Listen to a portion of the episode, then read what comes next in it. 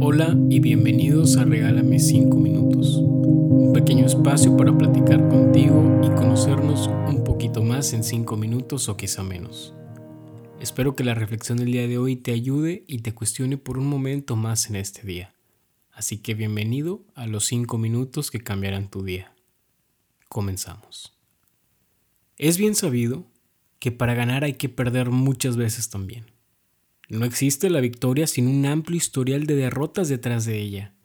Aunque por supuesto, existen casos de personas tan comunes como tú y como yo, que han ganado muchas más veces de las que han perdido.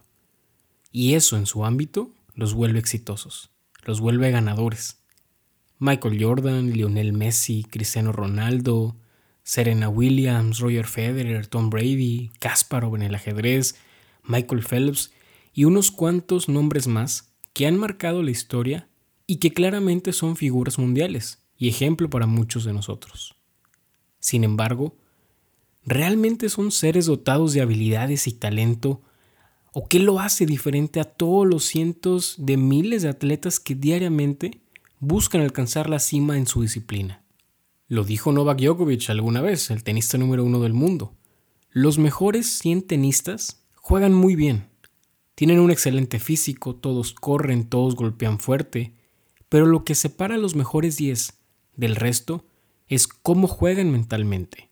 Y justo, lo que separa a todas estas grandes figuras del deporte es su mentalidad, porque no se preparan para ganar un partido, no se preparan para ganar una simple ronda, se preparan para convencerse a sí mismos que pueden ganarlo todo.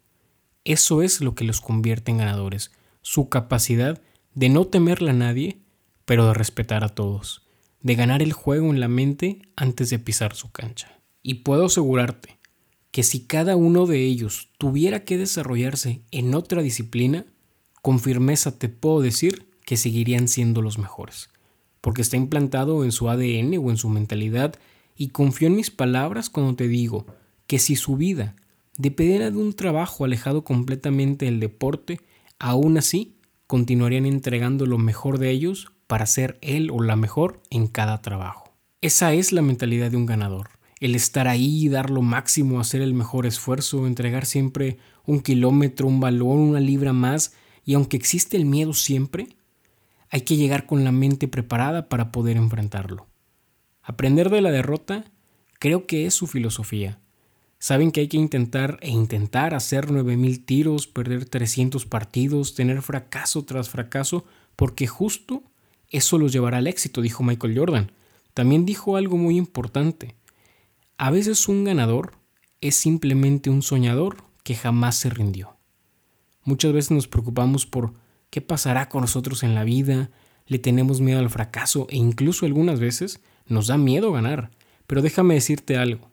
No te preocupes por qué puede pasar. Mejor ocúpate de lo que está pasando. Y como aquel dicho tan popular, el que es bueno, donde lo pongan será bueno. Y aplica para todo. Así que prepara tu mente para ganar. Y recuerda, si quieres ser el mejor, debes hacer aquello que todos los demás no estén dispuestos a entregar, pero siempre bajo tu propio brillo.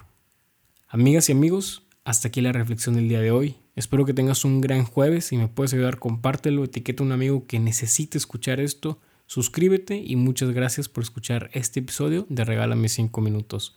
Nos vemos en el próximo episodio. Te mando un fuerte abrazo y adiós.